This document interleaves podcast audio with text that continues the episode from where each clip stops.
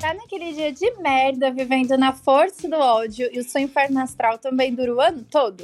Então vem cá com a gente para expurgar, botar para fora, reclamar sem medo da lei da atração. Afinal, já diziam nossas mães.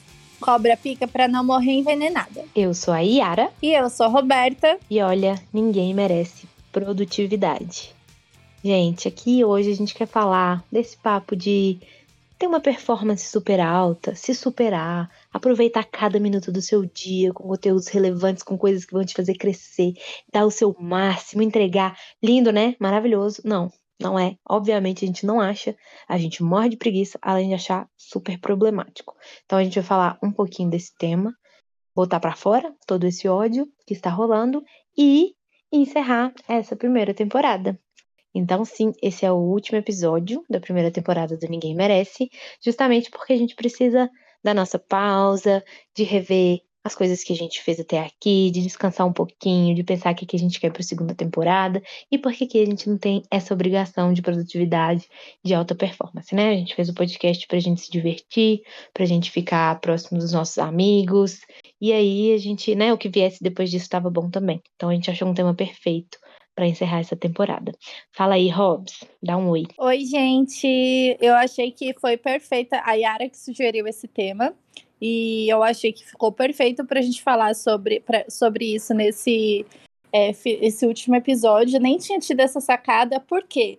Porque essa semana a necessidade de produtividade é uma coisa que está me deixando louca, gente. Então eu não estou conseguindo pensar sobre o que eu estou fazendo.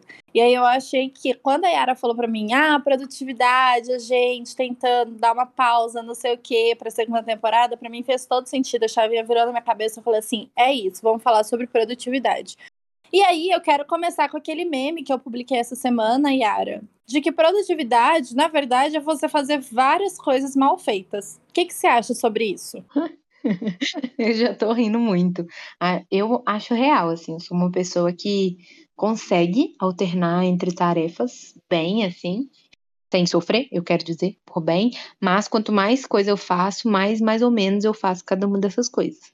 Então, quando eu tenho tempo mesmo para me dedicar, para fazer uma coisa com calma, sai muito melhor. Então faz muito sentido. Não que eu acho que tenha problema a gente fazer umas coisas meio mal feitas, sabe? Mas olha só meu ponto. Vê, vê bem o estado da pessoa. É melhor você fazer mal feito e rapidinho do que você fazer um monte mal feito, entendeu? Você faz só um pouquinho mal feito e fica o resto do tempo à toa. Eu tô nessa vibe. Eu estou nessa vibe, pode me julgar. Ninguém tá te julgando, amiga. Inclusive, porque eu tava pensando aqui enquanto você tava falando que quem é o brasileiro que não precisa, que não tem essa cobrança da produtividade hoje, sabe? Que não tá fazendo várias coisas mal feitas.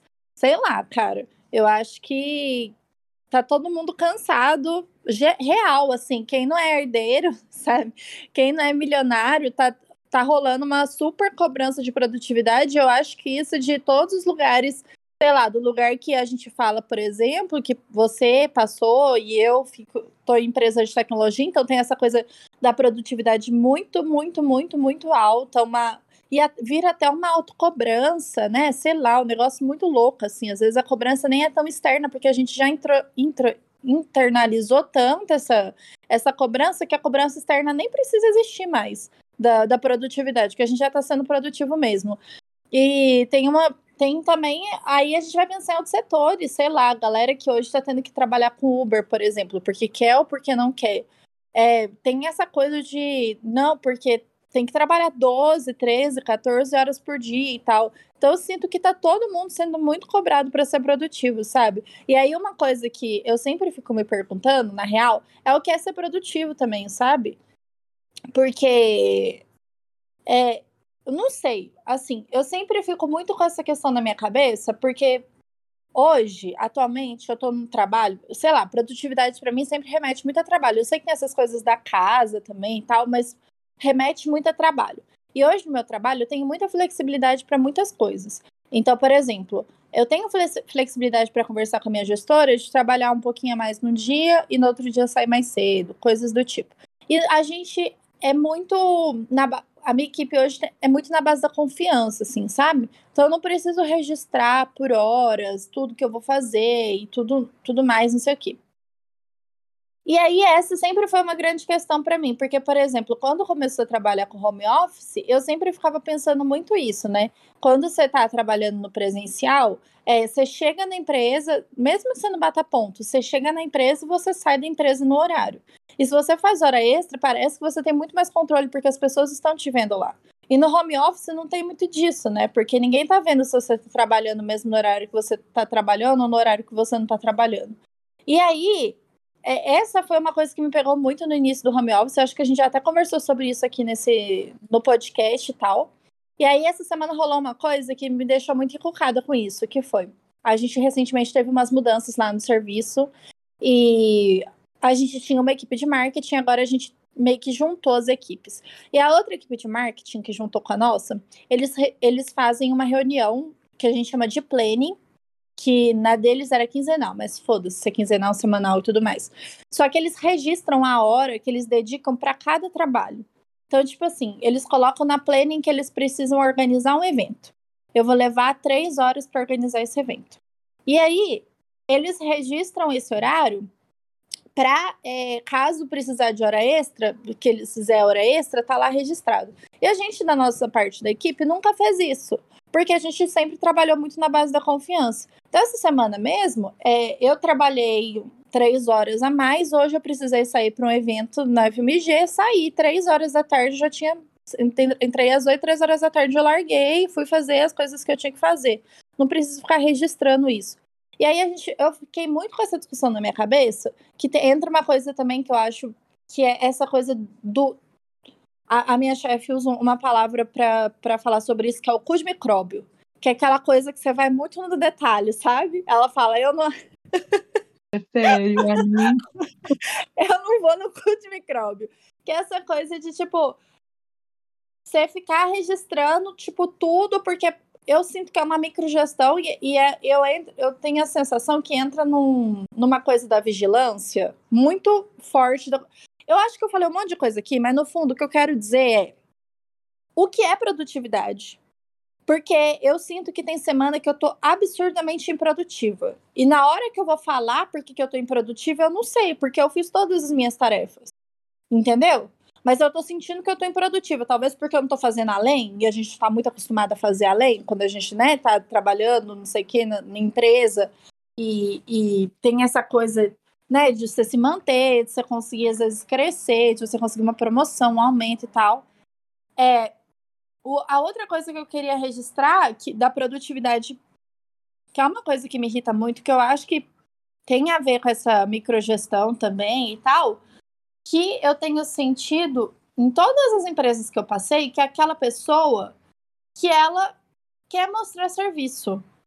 E aí ela trabalha fora de hora.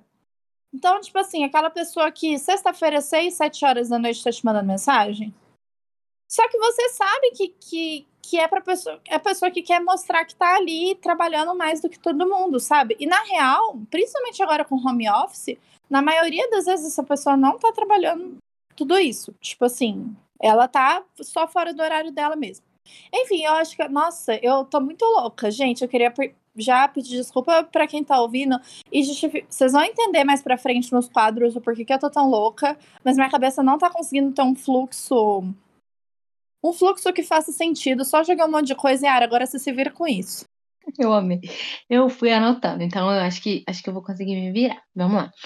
É, então, várias coisas mesmo que você falou, vários aspectos, mas eu amei todos. Então aqui não precisa ter uma ordem, nada do tipo, não. O primeiro que você falou foi a parte da autocobrança, de às vezes a questão de ser produtivo vir da gente mesmo e não necessariamente da empresa, do seu chefe diretamente. É claro que se a gente sente essa autocobrança e vem da gente, entre aspas, é porque tem todo um contexto que faz com que a gente pense que a gente só vai ter valor enquanto profissional, né? Que é a situação aí que você citou, por enquanto, a gente está falando desse âmbito, mas que a gente só vai ter valor como profissional se a gente ficar nessa de se superar, de entregar muito, de gastar muito tempo, enfim. Então é uma autocobrança, mas que na verdade vem dessa cultura, né? Que a gente está vivendo. Mas eu entendi isso que você está falando, que vem da pessoa, e concordo, assim, além de sentir, eu converso com muitas pessoas sobre o trabalho delas. É basicamente o meu trabalho é conversar com pessoas sobre o trabalho delas, né? Seja em forma de projeto, de um atendimento. Então, esses conteúdos são conteúdos muito frequentes para mim, assim. É, e, e, a Roberta já comentou aqui em um episódio, eu sou servidora pública, então eu trabalho atendendo outros servidores públicos. E você pensa, ah, porque servidor público, estabilidade, é muito mais tranquilo, não tem ninguém cobrando. Gente, essa cobrança por produtividade é geral, assim. Tem algumas entrevistas, algumas coisas que eu faço que perguntam diretamente sobre esse aspecto. E eu já pergunto até com medo, sabe? Porque a gente quer saber como que a pessoa está se avaliando nesse aspecto. Mas às vezes quando eu vejo que a pessoa ficou um pouquinho mexida, eu já dou uma explicação, assim. Eu já falo, olha, produtiva aqui, eu não estou perguntando se você fica toda a sua jornada extremamente concentrado, sentado, fazendo tudo e dando seu sangue, não, tá? É super natural que você pare para olhar alguma coisa, que você pare para tomar um café, que você pare com tranquilidade, ainda mais depois do home office, enfim. Então eu sempre faço essas observações, sempre que eu posso, porque eu vejo que a tendência é sempre as pessoas darem muito mais do que precisa. É bizarro, assim, bizarro. Então, essa autocobrança era uma das coisas que eu queria comentar do que você falou, e essa parte também que eu converso muito com as pessoas. É, é realmente, gente, muito frequente, assim. É impressionante. E às vezes as pessoas. É, e eu converso muito, dependendo do tipo de serviço que eu tô fazendo, eu converso com a pessoa e depois com quem é chefe imediato dessa pessoa. E às vezes a pessoa tem uma percepção de que poderia estar entregando muito mais, e aí o chefe vai e fala que é um, um servidor excepcional que entrega pra caramba, assim. Então é muito louco isso, é muito louco mesmo. E aí isso me traz para a questão do home office, que você também comentou. O que, que é produtividade no home office, cara? Porque esse negócio de anotar as horas que você falou, eu fiquei um pouco impressionada. Porque para mim, desde que começou, e até pelo que eu estudei sobre o trabalho remoto, de mais atualizado assim, o que importa é entregar o que, que tem para ser feito. E não necessariamente a sua jornada, assim. Eu encaro dessa forma. É, Amiga, do... Pode falar. Deixa eu interromper rapidinho, desculpa, é só porque ficou faltando uma coisa dessa coisa das horas. Que o que me fez questionar foi que justamente, às vezes você marcar as horas que você faz, realmente vai fazer com que você consiga ter um registro mais efetivo das horas que você trabalhou a mais, para você, por exemplo, sair mais. Por exemplo, é, a gente fica muito nessa coisa. Eu tava na cabeça que eu tava com umas horas a mais, entendeu? Eu poderia fazer uma planilha registrando, por exemplo? Poderia, mas não faço, porque a gente tem isso na base da confiança. E aí, essa é uma coisa, assim. Pode ser que eu esteja trabalhando mais do que eu deveria, entendeu? Só que, por outro lado, para mim é insuportável ficar nesse cu de micróbio de ficar anotando todas as horas que eu trabalho. Enfim, era só isso. Não, cu de micróbio é muito bom. O assunto mal sério, do nada, cu de micróbio aí me desestabiliza. Mas, enfim, é, sim, era exatamente o que eu ia falar. A coisa do home office, para mim, o sentido é: você precisa entregar o que precisa ser feito. Eu levo o meu trabalho assim, e eu preciso estar disponível na hora que é a minha jornada de trabalho, a não ser que tenha algum outro combinado, uma mudança, né? Então, vamos supor, eu tenho algumas coisas para fazer essa semana, eu distribuo o trabalho ao longo da semana, e hoje eu terminei uma hora antes. Às vezes eu fico ali de plantão mas eu já terminei, eu não tenho mais nada para fazer no dia, não tem nada do meu alcance, estou esperando a resposta de outras pessoas, enfim, porque meu trabalho tem muito esse formato. Então, isso acontece, eu acho isso natural. É, quando você falou do registro meticuloso, assim, é a primeira coisa que eu pensei, quando você falou, ah, porque recebeu hora extra, eu falei, hum, será que isso ajuda a garantir algum direito, em certa medida? Mas, cara, eu acho que o trabalho que tem para fazer isso é tão grande e tão desgastante, como você disse, para mim também seria insuportável. É tão desgastante que não compensa. E outra coisa, se o ambiente precisa disso para você conseguir uma hora extra, para você conseguir alguma flexibilidade, fudeu, assim, porque eu acho que o home office, para ele ficar sustentável, a gente já criticou pra caramba o home office aqui, mas para ele ficar minimamente sustentável, tem que ter essa relação de confiança. Eu também tenho, ainda bem, isso é super tranquilo com a minha chefe e tal. É, mas é isso, se eu falar com ela, olha, hoje eu preciso de tal coisa, posso trabalhar só tal horário, enfim, é muito tranquilo, assim. Ou se eu virar e falar, é porque antes eu batia ponto, né, de todo mundo, eu acho. Então ficava muito certinho o banco de horas. E vira e mexe precisava tirar, porque ela mesma pedia, Yara, fica mais um pouquinho hoje e tal, e se ia juntando algumas horinhas. Então, hoje já aconteceu na pandemia, acho que uma vez só, mas deu falar, olha, é, nas, nos últimos meses eu trabalhei muito, foi além, sabe? No início eu tava até registrando mais pro meu próprio controle, ela nem, nem pedia. Então eu, eu já consegui tirar um banco de horas, por exemplo, e foi tranquilo com ela, porque teve essa confiança do lado dela também. Então eu acho assim, pode até ser que garanta algum direito, mas isso já é num cenário bizarro, né? Já é num cenário que não tá tendo essa relação de confiança que você, que você descreveu. Então, para mim, ia ser insuportável também, Hobbs, de verdade. É, eu não sei, porque, tipo assim, não é. No, tipo, a equipe que veio com a gente, nossa, daqui a pouco eles ouvem e ficam achando que eu tô metendo pau, que não é isso. O que eu quero dizer é que eu fiquei pensativa sobre, sobre esses dois modos de operar, sabe? Porque eu também não acho que a outra equipe não tenha confiança. Eu acho que é tranquilo. Talvez não seja no nível que é para mim, na, na, equipe que eu com a, com a minha chefe que eu tenho agora e tal. Eu, mas eu acho que é tranquilo. A questão é que eu acho que é, é uma equipe, por exemplo, que está situada em São Paulo te, exige um nível. É uma equipe, por exemplo, que eu acho que tem um nível de formalização muito maior do que a daqui, entendeu? Do que a gente tem em BH. Eu acho que muda muito essa coisa, né? Quando a gente fala de São Paulo, a gente fala. Eu, eu tenho a sensação que toda vez que, que, eu, que eu falo de trabalho relacionado a São Paulo, eu tô falando de um outro universo, assim. Pra mim é uma galera muito doida, sabe? Tipo. Eu tenho a sensação que rola muito mais competição, e eu tenho a sensação que, que exige um nível de formalização das coisas muito maior, assim.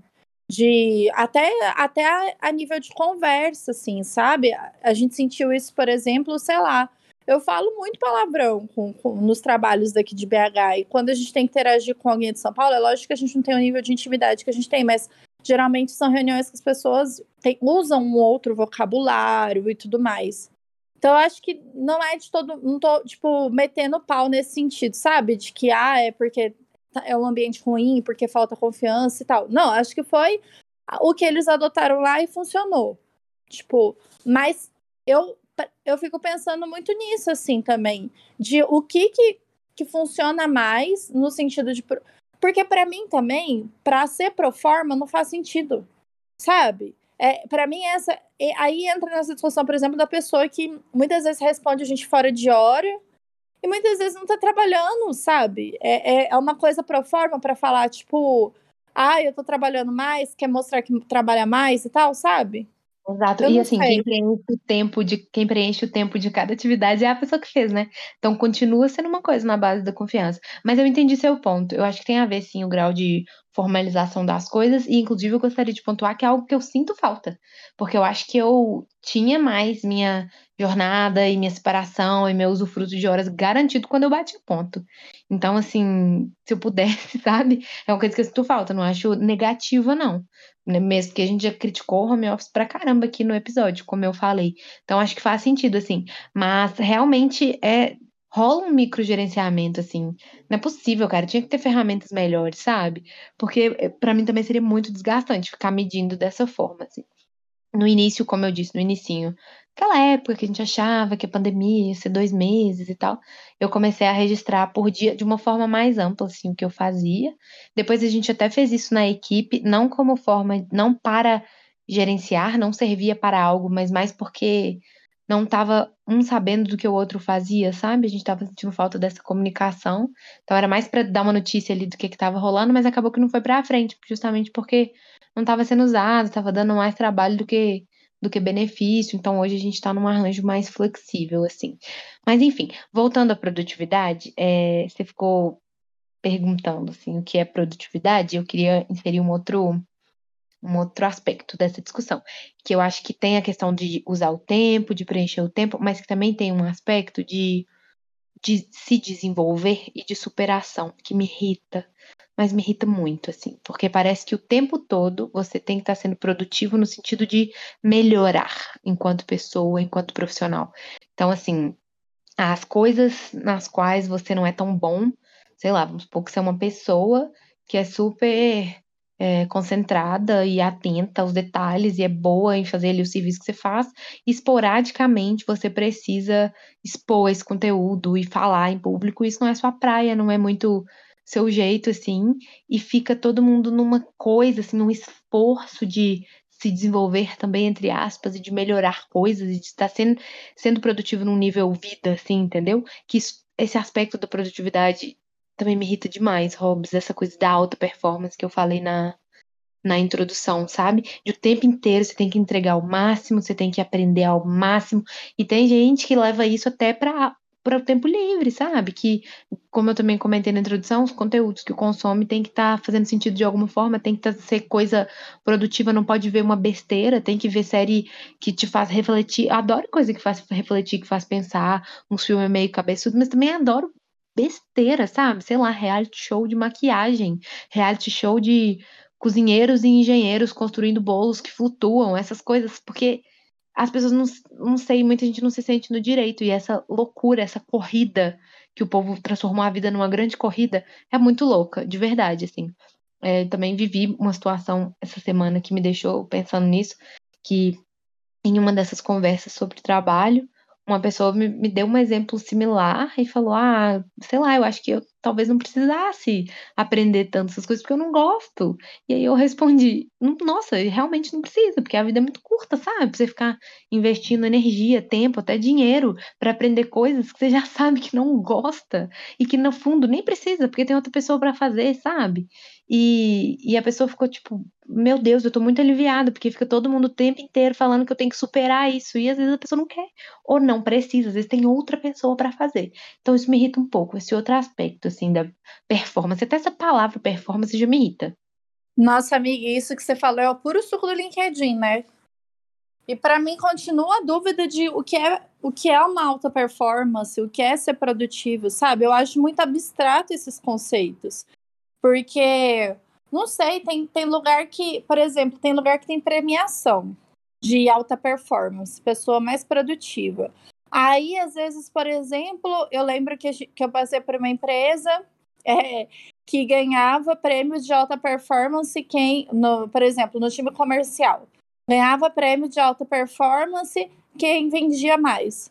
Mas, às vezes uma pessoa que, que vendeu menos trabalhou muito mais do que essa pessoa. Essa pessoa foi conseguir um contrato muito maior e, e, conseguiu bater a meta, sabe, dela e conseguiu vender mais, mas a pessoa que, que não bateu a meta trabalhou muito mais do que ela. E aí, para mim, não tem, tem alguma coisa que meça, porque para mim também não faz sentido você começar a medir as horas e ver se você consegue fazer o trabalho menos tempo. Véi, tem como você falar de alta performance de atleta que sai correndo e em algum momento consegue bater o recorde dele de corrida, Fraga. Para mim, tem como é muito abstrato o conceito de alta performance e produtividade, e aí restringindo ao trabalho, que é onde eu acho que a gente é mais cobrado, e eu acho que é do trabalho que parte a cobrança pro resto da vida, assim. Eu não acho que, por exemplo, se eu tiver, sei lá, a pessoa ela tá lá tranquila na casa dela, é lógico que no sistema capitalista é isso.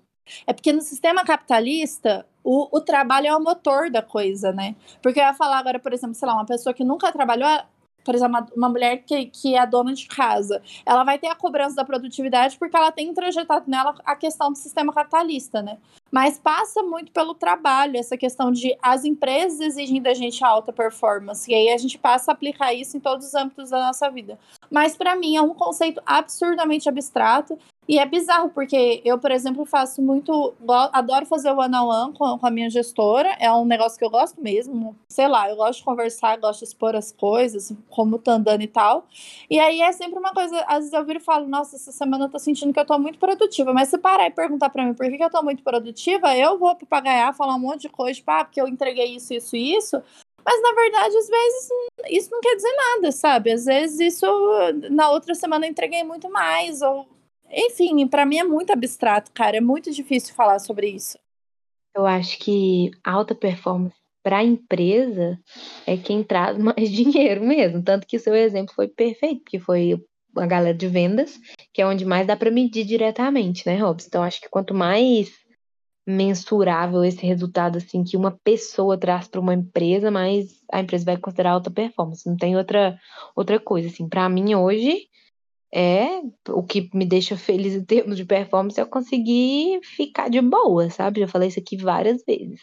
Eu gosto do meu trabalho, eu acho que ele ocupa um papel legal na minha vida, mas cada vez mais eu quero ter tempo para as minhas coisas pessoais, para as coisas da casa, para minhas relações. Isso para mim é a definição de sucesso, né? Não de alta performance, assim, que é o que eu tenho sentido necessidade de, enfim, relaxar, descansar e de construir esses outros aspectos da vida. Mas para a empresa eu acho que é bem isso, assim. E é, com certeza, tudo a ver com o sistema capitalista estava demorando, né? A gente ama falar de trabalho, né, nesse podcast? A gente ama falar de trabalho, acho que justamente por causa da, de entender essa centralidade, assim, no sistema capitalista e, enfim, muito louco. Divaguei aqui, vou dar uma recentrada que eu queria falar outras coisas, daqui a pouco eu volto. Amiga, eu queria que você voltasse, porque eu já vou trazer outro meme, entendeu? O que eu tenho para trazer agora é outro meme pra gente fechar aí pros quadros. voltei, lembrei. Tenho mais uma coisa para falar antes de você falar o meme. É que é, eu vejo, como, enquanto pessoa que trabalha na área de RH, gestão de pessoas, enfim, chame do nome que quiser, um movimento crescente para. Até que na pandemia surgiram discussões problematizando isso, mas um movimento de, de gestão do tempo, treinamentos de produtividade, como se organizar, como conseguir fazer tudo, aplicativos que te ajudam a fazer todas as milhões de coisas que você tem para fazer. E, cara, eu fico pensando assim, nós dessa área, a gente devia estar tá fazendo completamente o contrário. A gente devia estar tá falando sobre parar de estimular as pessoas a ficar nessa produtividade louca, sabe? Porque é, eu vejo como meu papel, assim, enquanto profissional da área, problematizar um pouquinho essas coisas. Obviamente, gente, eu sei quem tá trabalhando em empresa, não é fácil, assim, nem para mim é que não tô em empresa, mas assim, como é que você vai chegar pro dono da empresa e falar, ah, eu gostaria de falar sobre o quanto é importante a gente não ser produtivo. Não é fácil, assim, mas a gente devia estar um pouquinho mais avançado nessa discussão, sabe? É uma frustração minha, assim. Porque eu vejo, as pessoas, no final das contas, sobra pro trabalhador mesmo. As pessoas estão carregando um peso imenso nas costas, achando que tem que vencer aí essa corrida que virou a vida. Você fez, você falou perfeitamente quando você falou dos atletas, é isso mesmo. Trouxeram essa mentalidade para tudo na vida, tanto que existe os coaches aí, né, supostamente surgiram com essa com essa ideia e tal, então bem problemático. Mas enfim, é isso. Antes de você falar do seu meme, eu queria falar de um negócio que eu vi no Twitter nas últimas semanas, que eu não vou lembrar quem pôs, não vou lembrar nada, mas que eram tipo dicas para ser menos produtivo, para entregar Era exatamente isso que eu ia trazer. Ai, para, isso foi perfeito. Vai, pode falar, pode falar. Amiga, nossa, meu Deus, muito alinhadas, Jesus. Enfim, era esse, era esse o meme, assim. Era, não sei o que, acho capirotinho, um trem assim, alguma coisa dos infernos, alguma coisa de demônio. E aí a pessoa. Não, e aí teve uma mina que foi e meio que interpretou isso no TikTok. Então, no, no TikTok, isso viralizou como um vídeo da mina dando essas dicas, falando essas dicas, assim.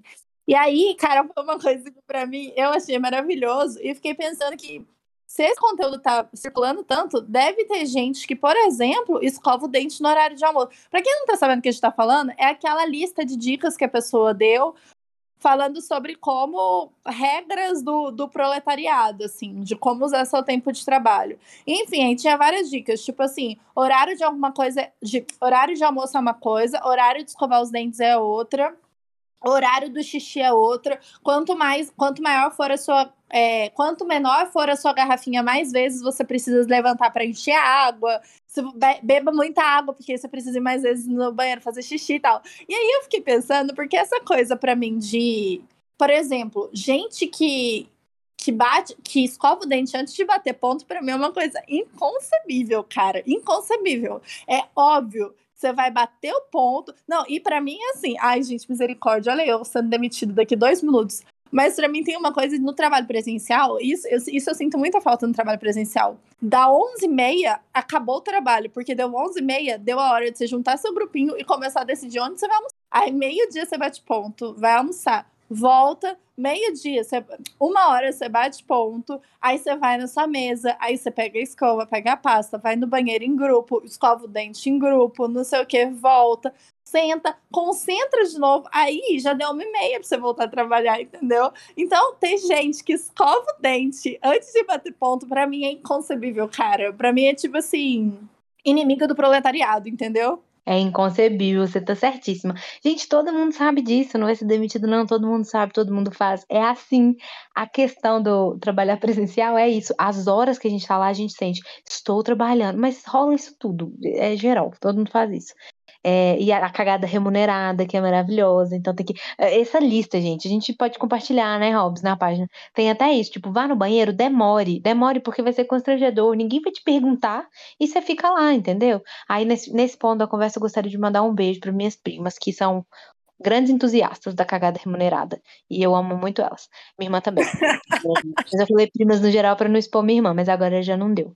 Mas enfim, tem isso. Não vou dar mais detalhes sobre esse aspecto para eu mesma não me expor, porque chega. Amiga, ainda tem o café da manhã, o café da tarde, né? Você tem, sempre tem tudo isso. E ainda tem o povo que vai fumar, Tipo assim, eu, por exemplo, não fumo, velho, mas tem gente que metade do expediente tá lá fora fumando, sabe? Então, pra mim, assim, isso devia ser o sinônimo de produtividade. Acho que a gente podia aqui, entre nós, entre a nossa classe, criar um novo significado, né? Ressignificar essa palavra que todos amam, ressignificar o que é produtividade, nesse sentido que a gente está falando aqui agora. Só que a gente não avisa o povo, os empregadores, entendeu? Eles continuam achando que a produtividade é outra coisa. E aí a gente vai estar tá falando a mesma língua, só que com conceitos diferentes. Acho uma ótima ideia. Inclusive, gostaria de lembrar o ouvinte que provavelmente todos os dias você faz muito mais coisas do que você achou que você realmente fez. Então, aquele dia que você vai dormir e fala: Meu Deus, eu sou um merda, eu não fiz nada, nossa, eu não rendi no trabalho, não sei o que, não sei o que. Provavelmente você fez. Provavelmente você deu uma ajeitada na cozinha, provavelmente você lavou o cabelo, você fez alguma coisa, sabe? Cortou a unha do pé, rolou. E se você parar pra pensar, você fez mais coisa do que você achava. Então, assim, a gente pega muito pesado com a gente mesmo. Se aconteceu um dia também de não fazer nada, ok. Então, vamos pegar leve, tá, galera? Vamos pegar leve. É isso, amiga. Bora de quadro, então?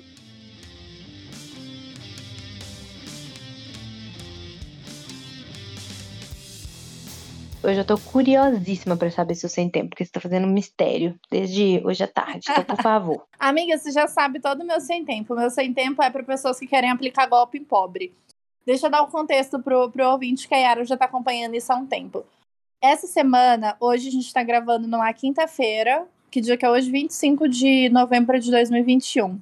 Eu levei, eu quero deixar registrado nesse episódio que eu levei tanto tombo do capitalismo desde a última semana até essa semana, tanto tombo, tanto tombo, gente. Eu já fiquei doente. Eu tive que ir em dois hospitais porque o médico me passou coisa errada. O médico ficou tirando máscara, não sei o quê. E aí, o tombo dos tombos. Não, e aí, essa semana, teve dois tombos de pessoas querendo aplicar golpe em pobre. O primeiro foi que pegaram qualquer número de celular, colocaram a minha foto, falaram que era eu, chamaram meu pai. Graças a Deus, meu pai é esperto. Na hora que ele percebeu que a pessoa tava chamando ele de senhor, atenção, meu pai identificou que não era eu porque a pessoa tava chamando ele de senhor. E eu não chamo ele de senhor. Entendeu? Tô dando aqui a dica já, ó. Se você quiser dar um golpe em mim, aí já, já tem a dica. Aí meu pai percebeu que era golpe, tentaram dar o golpe no pobre. Eu fico muito irritada com quem tenta dar golpe em pobre, gente. Porque, porra, falta sabe? Você já tá aplicando um golpe, meu. Você não tá nem roubando na rua, já tá, já tá aí na folga da sua casa aplicando um golpe. Pelo menos não vai aplicar golpe milionário, caralho. O mesmo trabalho que você vai ter pra aplicar golpe no pobre, você vai ter pra, pra aplicar no golpe, do um golpe no milionário. Sendo que no milionário você ainda vai tirar muito dinheiro e ainda faz uma redistribuição de renda ao invés de, de, de não ter uma consciência de classe, entendeu? Eu fico muito indignada, meu. Vai aplicar golpe em, em milionário. E aí teve uma outra vez que, que eu quase caí num golpe também, que era, eu tava vendendo meu, meu, meu celular, meu iPhone na época, tava sendo mó meticulosa, sabe? Que o iPhone tava estragado uns trem lá. E aí eu tava vendendo ele barato e deixando tudo registrado. Olha, não tá funcionando isso, não tá funcionando aquilo, não tá funcionando aquilo. E eu tava vendendo pela OLX, o moço me chamou, falou, cadastra no Mercado Livre, que no Mercado Livre eu consigo te pagar por lá, porque o OLX tem uma, uma treta lá de pagamento. Não sei se resolveu, mas tinha. E aí, gente, o moço começou a me mandar e-mail de que o cara tinha pagado, só que aí eu não sou idiota, né? Eu trabalho com marketing, eu percebi que o e-mail não era falso. Mas imagina o tanto de pobre que cai nesse golpe. Ah, não, gente, eu fico muito indignada. A minha vontade era mandar uma, um saco de bosta no endereço que ele, que ele me passou para enviar o, o telefone. Mas enfim, tudo isso para chegar no ápice dessa semana que foi um hacker invadiu o meu blog, o blog da empresa. Ele deu um golpe no pobre? Ele não deu um golpe no pobre, porque teoricamente ele deu golpe na empresa. Só que a pobre que se fode para manter esse blog e conseguir lá o bom resultado no Google, ranqueamento no Google, que é aquele negócio que eu trabalho que eu já expliquei nesse podcast, se fudeu. Se fudeu porque perdeu todas as posições, todo o trabalho de um ano, gente. Porra, velho, vai invadir site da Samarco, entendeu? Vai invadir site, sei lá, vai invadir site de uma empresa de educação, e aí outra não pensou na SEO que atrás tá trabalhando sozinha para levantar essa bosta, entendeu? E derrubou tudo. Ai, gente, olha, essa semana eu já fiquei tão nervosa, tão nervosa com isso que eu quase fui parar no hospital. Teve um momento que eu tava tão estressada que meu coração começou a doer. Faltou isso daqui, ó. Tô fazendo com o dedo, não tá passando nem um fio no dedo que eu tô fazendo. Faltou isso daqui pra não ter um infarto de ódio que esse hacker me deu. E aí, para piorar, por causa dessa bosta desse hacker que, que, que fez isso, eu tive que falar com o desenvolvedor, que é o pior tipo de, de gente. É a pior espécie que existe nesse planeta. Quando eu vou falar com o desenvolvedor, eu quase viro uma autodidata em programação, porque eu quero estudar tudo antes de falar com ele, para ele não ficar tirando com a minha cara. Entendeu? Então, assim, nossa, gente, vocês entenderam o fluxo de ideias agora, né? É por causa disso. É esse meu estado. Eu tô cansada. Eu tô cansada, tô cansada desse final de ano, tô cansada da faculdade, tô cansada de tudo, tô cansada das pessoas me passando na perna. Tô cansada, gente, porque eu não sou idiota e eu tô fazendo papel de idiota, fazendo papel de trouxa. Ai, obrigada, Yara. Gente, esse sem tempo foi o melhor. Eu tô, eu tô sem graça com todas as opções sem tempo que eu tinha. Tipo, eu simplesmente não quero tirar o seu esplendor e o seu brilho. Eu vou fazer um comentário que é: quando a Hobbs veio me avisar que eles estavam dando golpe no WhatsApp com a foto dela, eu tinha seis reais e nove centavos na conta. Aí eu falei com ela, amiga, tá tranquilo, porque eu só tenho seis e nove na conta. Então, assim, eu tô protegida, blindada contra o golpe, graças a Deus. Eu e meu seis e nove. Continuo com ele aqui, não gastei, inclusive, muito econômica ela. Mas, enfim. Ah, não, hoje, hoje uma amiga minha fez Pix pra mim de 30 reais, então eu tenho 36 e nove. Já dá pra, já dá pra me tirar não, um já dinheiro dá pra aí, ter um golpe aplicado, amiga. Que isso, 30 reais já tá fazendo diferença. Já tá fazendo diferença. Inclusive, vai fazer diferença no alto deboche que eu vou contar hoje, que é outro negócio que me estressou demais. Mas enfim, continua. Ah, deixa eu falar mais um sem tempo, já que hoje, hoje esse aqui é o, é o nosso Vai. último episódio da temporada. Eu vou falar esse tempo sim que antes de vir gravar esse episódio, eu passei no supermercado rapidão, porque não tinha comida nenhuma em casa, fui obrigada a passar, né? Todo mundo já sabe o quanto que eu amo o supermercado nesse podcast. E aí, gente, tinha uma véia, e aí, desculpa a mãe da Yara, que a mãe da Yara fala tudo que eu falo, eu tô chamando o Zé de velho. Mas é muito difícil, vou falar o que eu falei no meu Instagram hoje, é muito difícil não ser geriatrofóbica no Brasil, cara. Tinha uma véia com uma máscara com a cara do Bolsonaro estampada na máscara. Ô, gente, pelo amor de Deus, eu sou obrigada a ver um negócio desse no meio do supermercado, que já é um ambiente desgostoso uma velha com a máscara do Bolsonaro. Porra, se tá com a máscara do Bolsonaro, fica sem máscara então, desgraçada. Fica sem máscara, tomara que tenha Covid e morre, entendeu? Porque qual que é o sentido de você ficar usando uma máscara do Bolsonaro, ficar usando máscara de negacionista agora? Eu, hein? Vai ser ridículo lá longe. Gente, você tá simplesmente perfeita pra estrelar esse quadro. Eu tô assim, sem palavras. Sabe, eu gostei de quando ela pontuou a incoerência que é usar a máscara de alguém que defende que não se use máscara. Então, assim, algo de contraditório, assim, uma atmosfera totalmente perdeu a noção. A senhora, tadinha, completamente piada. Aqui, posso puxar um alto deboche? Porque tudo que eu não entreguei nesse tempo eu gostaria de entregar no alto deboche hoje. Entregue, amiga, por favor.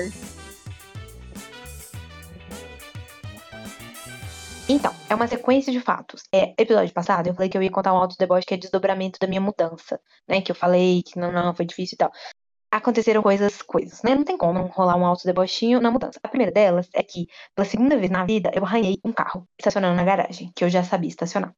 E foi o carro da minha mãe. Então eu fiquei muito triste, porque é o carro da minha mãe. Se fosse meu, eu ia ligar bem menos, enfim.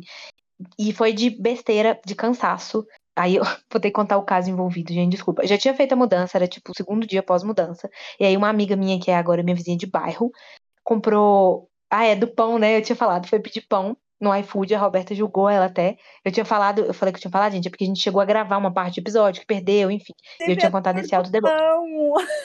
que a gente perdeu no outro episódio. Isso, amiga, desculpa, a Robs vai te julgar agora, ela já tinha te julgado antes. Mas enfim, minha amiga foi pedir seis pães no iFood e pôs lá seis unidades, mas ela não viu que cada unidade onde ela tava comprando eram quatro pães. Então chegaram 24 pães na casa dela. E aí ela falou: gente, comprei 24 pães. Como eu sou vizinha agora e, né, tá pertinho, eu tava com o carro da minha mãe aqui, porque eu não tenho carro, era tipo cinco minutos de carro daqui. Eu fui lá na casa dela à noite pegar uma sacola de 12 pães que ela me deu. E aí é, beleza, na volta do pão, eu tava tão cansada, tão transtornada de mudança que eu arranhei o carro, arranhei feio, enfim, já consertou e a gente gastou dinheiro.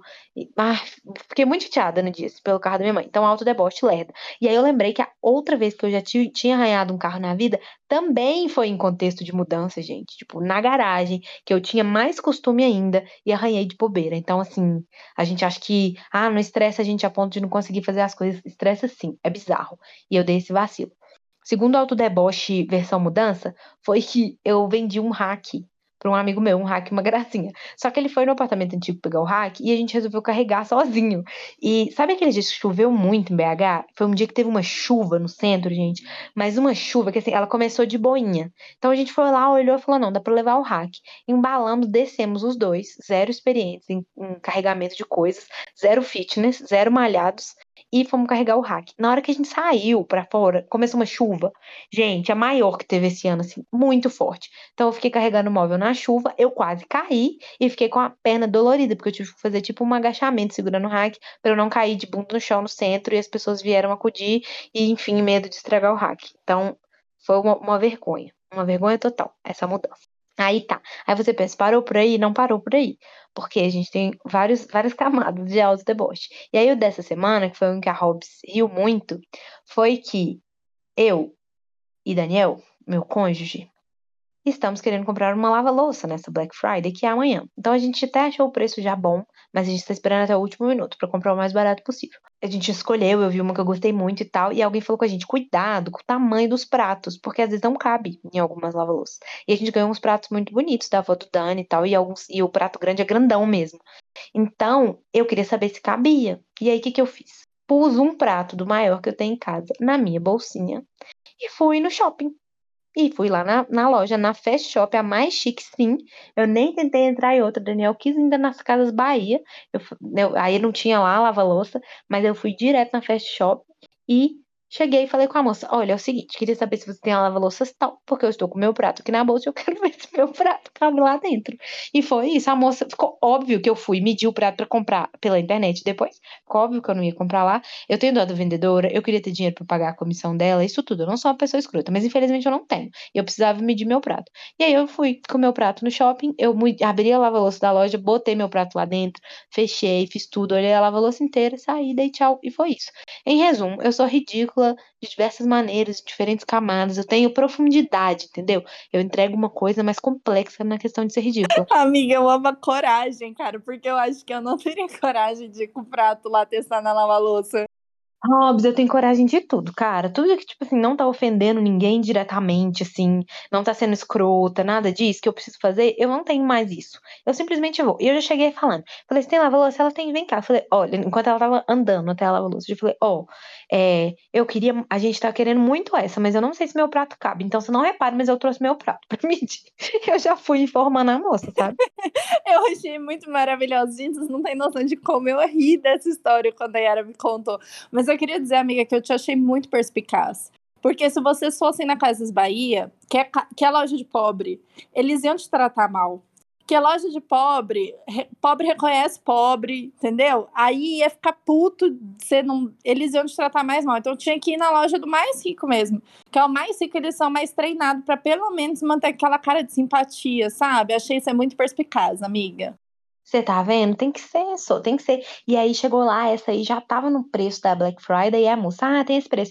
E não tava ruim o preço, não. Mas eu ainda virei e falei assim: Ô moço, o problema daqui, da Fast Shop, é que é esse preço à vista, né? A gente quer pagar de 12 vezes.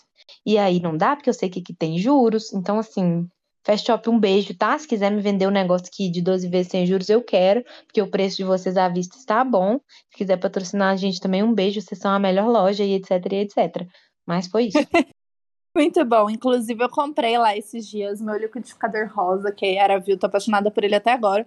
Comprei lá por quê? Porque fiz uma pesquisa de satisfação do quinto andar e ganhei um voucher, amiga. Inclusive, aceite as pesquisas. Não é pesquisa de satisfação, não. É uma pesquisa pra você falar como que é o aplicativo. Aí você, tipo, entra numa entrevista com a moça e vai falar, aí ela vai te guiando pra você fazer as coisas no aplicativo. Aí você vai falando, ah, aqui foi fácil eu achar, aqui não foi e tal. Foi tipo meia horinha e você ganha o voucher. Pequenininho, mas ganha, né? Aí eu comprei meu liquidificador.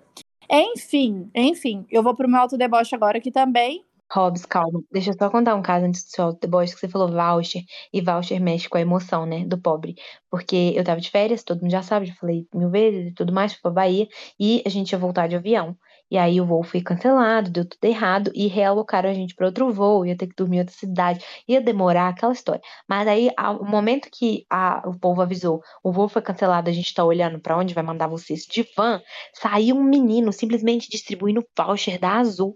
E aí eu ganhei um voucher de 500 reais e o Daniel ganhou outro voucher de 500 reais. Então, assim, isso para mim é o suficiente. Eu sou facilmente comprada com voucher. Eu achei, assim, incrível. Eu já não tava nem aí que eu ia dormir em outra cidade, nada a ver, que eu ia andar de van, que eu ia chegar em casa só no outro dia. Eu já tava tranquila, entendeu? Extremamente otimista, muito fácil de me comprar. Me deu o voucher ali, eu esqueci que eu estava numa situação de estresse. Nossa, muito bom voucher. Voucher é tudo. Amiga, volta. 500 reais, cara. É, é, amiga, é tudo, tudo. Esses dias a gente teve uma reunião na empresa, que não é uma reunião fácil. Lá, gente do céu, se esse povo não me demitir depois desse episódio, tomara que ninguém ouça. É, não é uma reunião fácil, entendeu? É uma reunião cansativa, é uma reunião que leva uma tarde toda e tudo mais. E aí, no final, eles distribuíram um voucher de 40 reais do iFood. Gente, eu saí amando a reunião. Que é isso, entendeu? 40 reais no iFood fez meu dia. É esse o espírito, gente. É esse o espírito. Agora, a empresa não vai te demitir, não vai ter nada disso, pelo amor de Deus. Porque você só tá falando umas coisas que todo mundo pensa e todo mundo faz. Todo mundo sabe que também que você é uma empregada maravilhosa, funcionária, sei lá como é que fala, o jeito bonito, colaboradora, parceira, enfim. Não para com isso de demitir. Se, se demitir a Robson, vem falar comigo. Eu sou, eu sou a voz do povo. Amiga, mas eu queria dizer que o meu autodeboche também tem a ver com a compra que eu fiz hoje no supermercado que tinha a ver com a cabeça do Bolsonaro. Por quê? O que aconteceu? Eu tô com uma fatura no meu cartão de crédito, diferente de você que tem R$36,90, eu devo ter dois reais na minha conta agora. E eu tô com uma fatura do cartão de crédito que eu já fiz um monte de plano para minha primeira parcela do 13 terceiro, mas a minha fatura do cartão de crédito já tá beirando a parcela do 13 terceiro. Ou seja, eu vou me enfiar no, numa avalanche de merda nesse final de ano. Vai ser uma delícia. Mas tudo bem. E aí minha fatura já tá nesse ponto, ou seja, eu não posso gastar mais um centavo. Eu já tô naquele, assim, já tô no bico do corvo, como meu pai fala. E aí, por sorte, por Deus, por Alá, por não sei o quê, chegou no final do mês e eu ainda tenho 80 reais no meu vale alimentação. O que é, assim, gente, coisa de outro mundo. Aí eu já tava vindo, né, voltando é, da UFMG, que eu fui para fazer uma atividade lá, para vir gravar com a Yara, passei no mercado. Fui, comprei, gente. Eu até deixei uns trem que eu ia pegar mais para passar no, no, no cartão e dar, né, os 80 reais. Aí, amiga, vou, passo tudo, não sei o que. Na hora que a moça vai fala, eu até ainda falei pra ela, moça, é no Sodex. Ela foi ajustou tudo lá. Quando eu abro a carteira, cadê o Sodex? Sodex não tava na minha carteira, não. Eu não sei para que cu que eu tirei o Sodex da carteira. Aí, pra piorar, amiga, pra piorar, o que que eu tinha? Crédito, né? Cartão de crédito. Cadê o cartão de crédito, amigo? O cartão de crédito não tava na carteira. Não tinha como pagar a compra. E pobre que é pobre sabe que o pior medo do pobre é passar a compra no caixa e não ter dinheiro para pagar. Quando, é, quando ou o cartão fala lá que não tem dinheiro, ou você percebe que você tá sem dinheiro mesmo. E aí aquela humilhação, né? Eu virando falando pra moça, moço de Deus, eu não tenho cartão para pagar e agora. E aí, por sorte, gente, por sorte, eles aceitavam o PicPay. E eu consegui pagar no PicPay, mas ainda assim paguei humilhada, tô estressada que não era para eu gastar mais no meu cartão de crédito, gastei mais 60 reais no meu cartão de crédito que eu não podia gastar, porque eu podia ter gastado no meu vale alimentação. Então esse é meu alto deboche de hoje. Eu fui ridícula. E sabe aonde que tá tudo isso? Tudo isso tá na minha pochete que eu levei pro jogo do Atlético, porque eu não sei por que passou na minha cabeça que na volta de um jogo de um jogo do Atlético, que ia ser 7 horas da noite, uma hora da tarde eu já tava lá, eu talvez pudesse passar no mercado para comprar comida. Aí eu falei, vou levar o vale alimentação. Vai que na volta do jogo, que eu já morri, que eu já briguei, que eu já gritei, que eu já, já fiz tudo, eu resolvo passar no mercado. Aí que eu fiz, deixei o vale alimentação na pochete e passei por essa humilhação hoje. E como se não bastasse, tem mais 60 reais na minha fatura do cartão de crédito. Esse é o meu auto deboche. Meu Deus, que ódio. Eu já ia perguntar. Minha preocupação era de você ter sumido o seu Sodex, o seu cartão. Mas, enfim, eu senti assim, cada momento da sua história foi no meu coração. O medo de não ter como pagar a compra do supermercado. O, o, tudo, tudo. A coisa de achar que vai no supermercado e o ódio da fatura crescendo. A fatura já tá maior do que o décimo terceiro. Enfim, me senti assim, representada. Gostei, me senti acolhido com o seu relato. Mas realmente, foi humilhante. Ninguém pode negar. Nossa, amiga, é muito humilhante não ter dinheiro para pagar a conta, cara. Pelo amor de Deus, sabe? Não, e eu vou falar mais, vou falar mais. Tudo isso porque amanhã a gente combinou que o povo da minha equipe vai vir trabalhar aqui de casa, que a gente não vai poder ir na empresa, né? E eu morro de medo das pessoas virem me visitar na minha casa, abrir minha geladeira e minha geladeira tá vazia, porque constantemente minha geladeira tá vazia porque eu sou péssima com comida. Eu morro de medo das pessoas abrirem minha geladeira e acharem que eu tô passando fome. Eu falei, eu tenho que passar no mercado pra pelo menos botar alguma coisa na geladeira. Se alguém for pedir uma água, falar, abre a geladeira, a pessoa abre a geladeira e vê que tem uma comidinha ali. Não vai pensar, ah, Roberto, passando fome. E aí foi por isso. Tudo por isso ainda, sabe? Ai, Jesus, por que, que esse ano não acaba? Pega umas coisas grandes pra encher a geladeira. Põe um pé de alface. Uma selga, coisa que ocupa espaço, entendeu? Umas coisas bem grandes. Aí você vai, faz arroz, sobrou um pouquinho, guarda na panela, mas numa panela grande, que aí assim você lota a geladeira. Põe cinco garrafas de água e assim vai. Aí você comprou um leite, comprou uma garrafa, uma caixinha mais de leite, guarda, põe tudo na geladeira para fazer vista. Que é pra, põe até as bananas da casa na geladeira, entendeu? Que aí, mas eu acho muito engraçado você ficar com medo das pessoas acharem que tá passando fome, ô amiga. Ai, amiga, eu tenho muito medo, vou assim. Porque realmente você vai na casa de gente adulta, tem comida, né? E a minha casa ela é diferenciada. É duas coisas que eu tenho medo das pessoas virem aqui em casa e achar isso.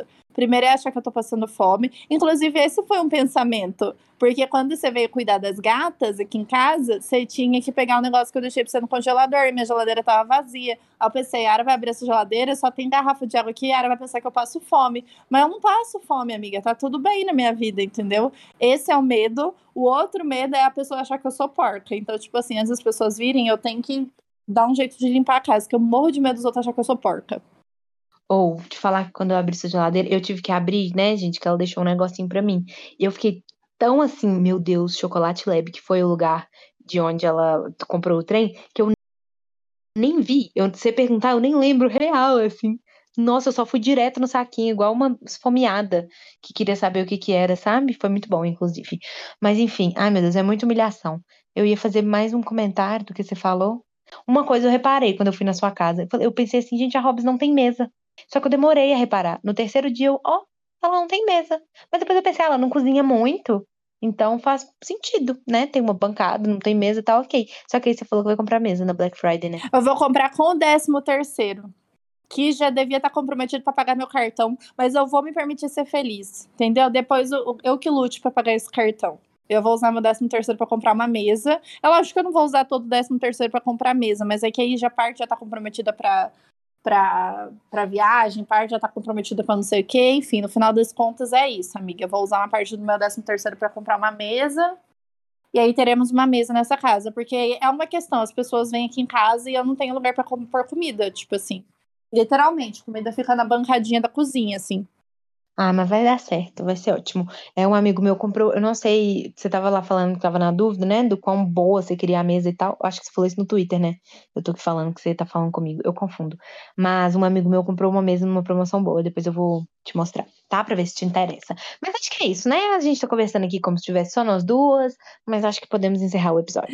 Bora, gente. Então, despedir dessa temporada. A gente deve ficar um mês e meio longe, um mês e meio sem gravar, pelo menos são os nossos planos iniciais, mas qualquer coisa a gente vai avisando lá no Instagram, a gente pretende continuar por lá. Então, se vocês, precisar, se vocês precisarem, ó, se vocês quiserem, vocês podem interagindo com a gente por lá. E acho que é isso. Então, se não estiver seguindo a gente no Instagram ainda, segue lá para a gente continuar interagindo. E aqui no Spotify, ativa o sininho, porque aí quando voltar a próxima temporada, sair o primeiro episódio, vocês já vão receber a notificação. Ufa, é isso. Estou me sentindo aliviada. Desculpa, Yara. Não vou pedir desculpa, não. Vou só agradecer. Obrigada, Yara, pelo ouvido, porque eu pistolei pra caralho. Obrigada, ouvintes, pelo ouvido vai ficar tudo bem, entendeu? Eu vou ficar bem. É, tá chegando as férias.